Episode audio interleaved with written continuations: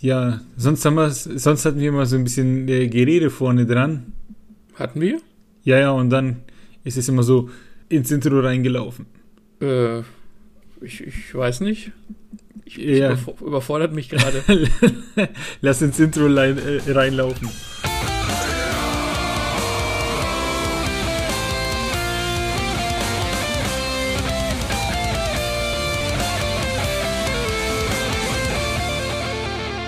Hallo und herzlich willkommen zu einer neuen Rezension von Lesen und Lesen lassen mit mir, dem Martin und Und dem Maxe, hallo. und dem Maxe. Hallo. Ähm, ich habe hier jetzt ein Buch mitgebracht. Das ist ähm, vorweg voll geil. Das ist ein richtiger Actionfilm. Ich rede von Ken Follett, Die Nadel. Hast du da schon mal was von gehört? Ich habe von Ken Follett gehört, ich habe auch noch nichts von ihm gelesen. Und irgendwie sagt mir auch der Titel was, aber ich kann es nicht, ich nicht zuordnen. In unserem Podcast erwähne ich Ken Follett immer wieder. Mhm. Und weil er ja immer diese riesigen Sagen aufbaut, die über mehrere Bücher und mehrere tausend Seiten gehen. Die Nadel ist im Vergleich dazu ein etwas kleineres Buch, äh, ein etwas kleineres Buch. Und ich sag's dir, das ist ein Actionfilm, das ist, ich nenne es äh, Spionage-Thriller. Einfach der Okay. Wahnsinn. Das ist echt James Bond, nur in cool etwas. Also ich habe noch nie ein James, Buch, James Bond Buch gelesen, aber die müssen eigentlich so sein wie dieses Buch. Okay, das heißt, es hat wenig mit Historie zu tun. Ja, es spielt äh, so 90, 40 rum und äh, so sage ich mal 10 Jahre aufwärts, so zweiter, Zweite Weltkriegszeit. Ist 1978 erschienen, also auch nicht mehr so, wie, wie alt ist es denn jetzt? 50? So roundabout? Nicht ganz. Nicht ganz. Ähm, ja. Und die Nadel, wer ist die Nadel? Worum geht es in die Nadel? Ich äh, erzähle es dir. Die Nadel, oder das ist ein bisschen tricky in der Story, weil da feiert man einen, den man eigentlich gar nicht so feiern will. Pass auf. Die Nadel ist ein deutscher Spion, Mhm. eigentlich Nazi. Und wie schon gesagt, die Story, die beginnt so 90, 40 rum. Die Nadel, das ist so eine Art deutscher James Bond. Das ist, der ist mit allen Wassern gewaschen und der wird die Nadel genannt, weil der killt mit so einem Stilett, mit so einem spitzen, Mhm. langen Messer. Ne? Daher kommt der Name. Und das ist wirklich so einer, dem, wenn du auf der Straße begegnest, du wechselst die Straßenseite.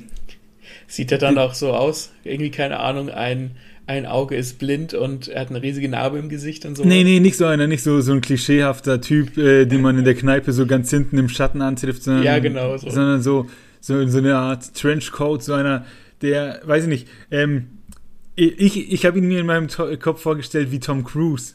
Ne? Ich weiß nicht warum. Äh, okay.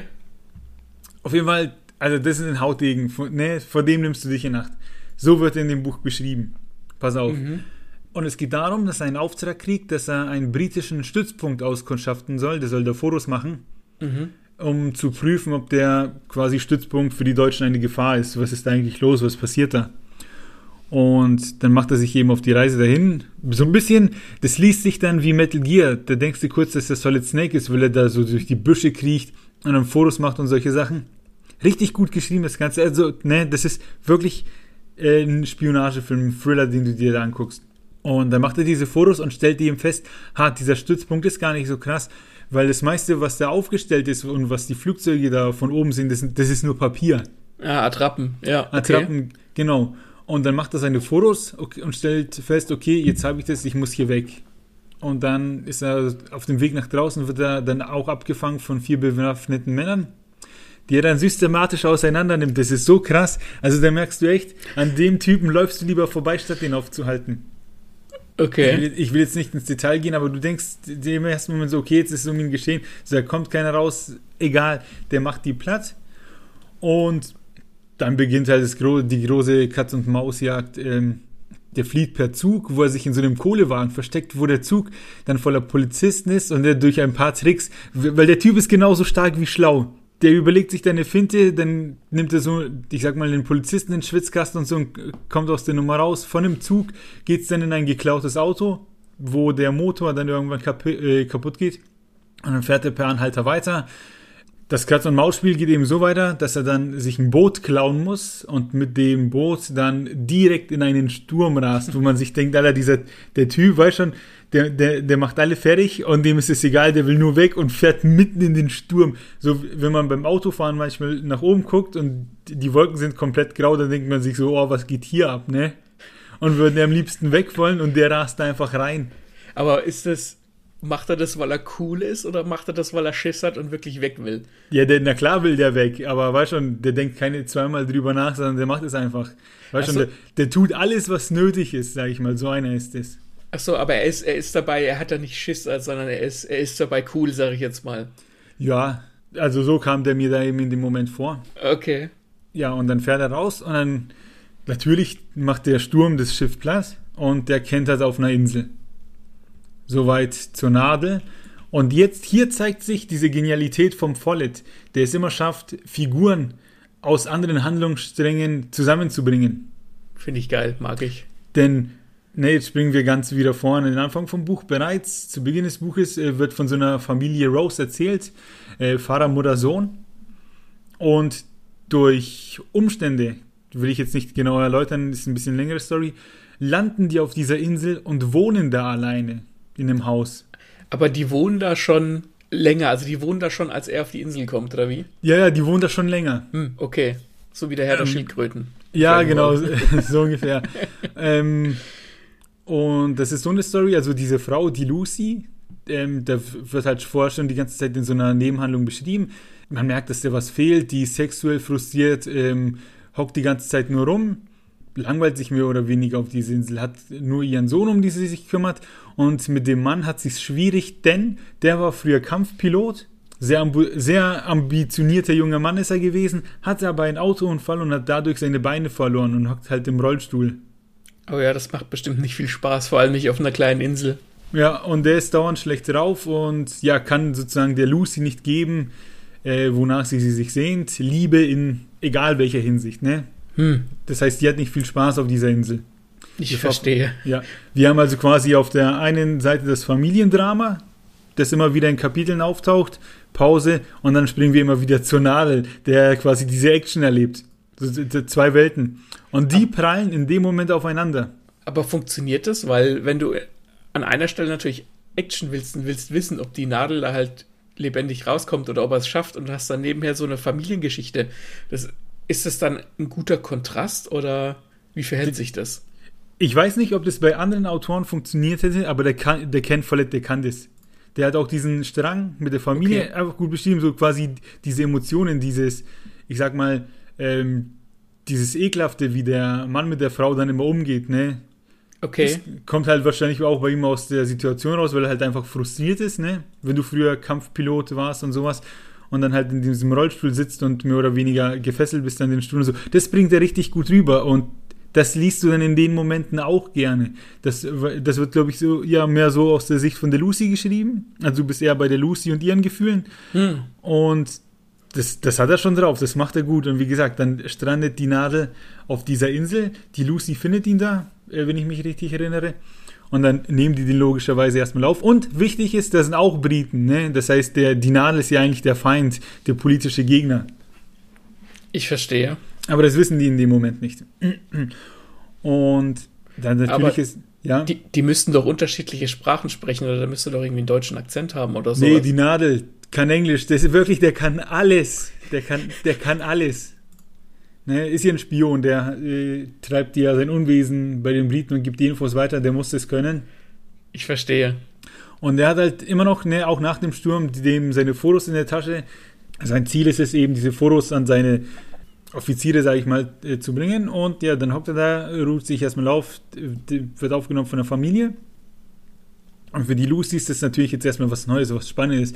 Hey, da ist dieser Typ, ne? Ja. Und was macht er, wo kommt er her? Der hat natürlich seine Antworten parat, da ist charmant wie eh und je.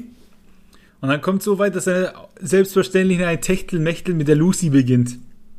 Die beiden freunden sich an und okay. da gibt es auch so eine Szene, da wird es richtig unangenehm im Haus, weil ich sag mal, der Sex in der Luft liegt. Und da hockt dieser am Tisch und so. Und der Ehemann weiß theoretisch nichts. Aber man hat schon so eine Ahnung, ne? Ich, ich meine, es ist ja nicht so, als ob sie sich wahrscheinlich auf der Insel großartig zurückziehen könnten. Ja, ja, genau. Und ja, wie gesagt, also, ne, unausgesprochen steht das Ganze so in der Luft. Natürlich hat die Frau dann auch Zweifel, weil, ne, ist ja sozusagen ihrem Mann fremdgegangen, obwohl sie nicht, sowieso nicht glücklich ist. Aber man ist ja trotzdem loyal und solche Sachen. Die Story geht natürlich weiter. Die Nadel wird entlarvt. Und zwar vom Ehemann zuerst. Der entdeckt die Fotos. Sagt aber erstmal nichts. Und auf dieser Insel, da haben sie so eine Station. Ich glaube, das ist so eine Funkstation. Und ich, oh Gott, wie war das? Auf jeden Fall will der, sagt der Mann, der kann den da hinfahren, weil die Nadel das mal sehen will. Natürlich noch verdeckt. Der Mann tut so, als wüsste er von nichts. Und unterwegs konfrontiert er ihn dann im Auto ähm, der Mann, der kann, da gibt es nämlich so einen Jeep, den er auch irgendwie steuern kann. Irgendwie war das. Oder die Nadel fährt, ich bin mir nicht mehr sicher.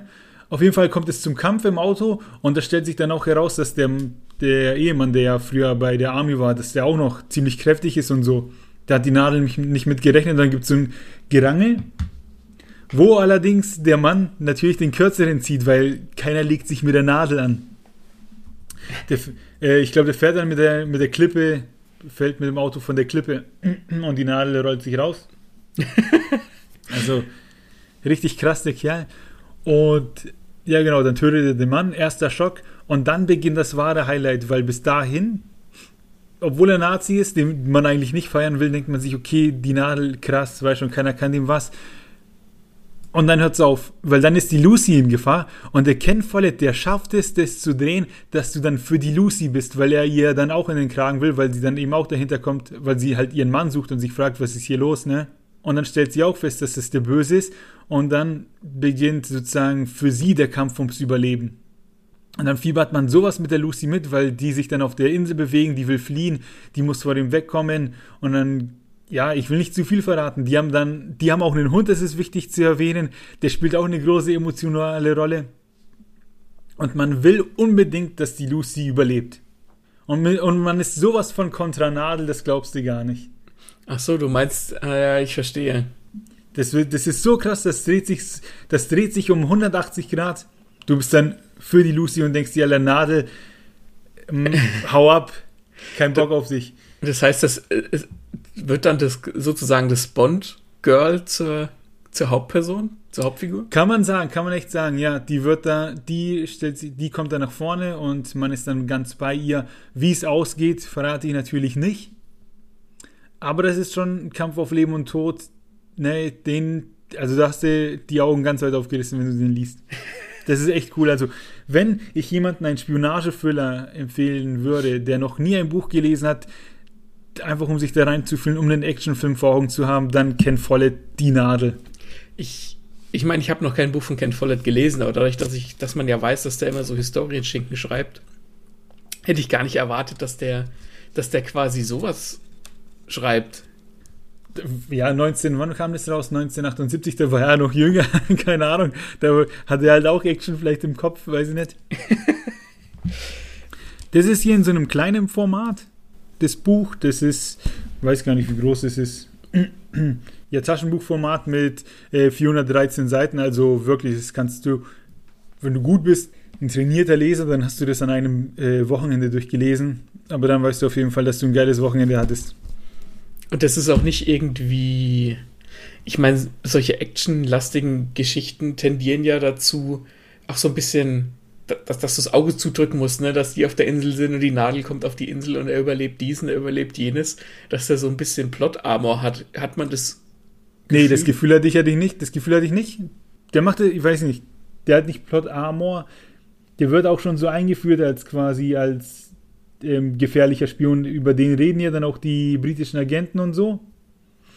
Und alles, was er tut, glaubst du ihm. Ne? Also, oder halt alles, was da passiert dann denkst du dir, ja klar, ist ja die Nadel, ne? ich habe zwei Kumpels, also einer, der hat mir das empfohlen, der hat gesagt, das ist voll geil, ich soll das lesen. Und dann habe ich das einem anderen empfohlen, der hat es gelesen und hat gesagt, ja, der weiß schon so, jeder ich bin, hat dann einen auf, ich bin die Nadel gemacht quasi, schon was für ein äh, krasser Dude ich bin. Also, das Buch kann echt was. Und ich frage mich jetzt, ob die Nadel der Antagonist ist oder der Protagonist der Geschichte. Das ist doch mal eine interessante Frage. Ja. Deswegen ähm, kann man auf jeden Fall zur Hand nehmen und sich das durchlesen und in die Kommentare schreiben, wie ihr über die Nadel denkt, tätig sagen.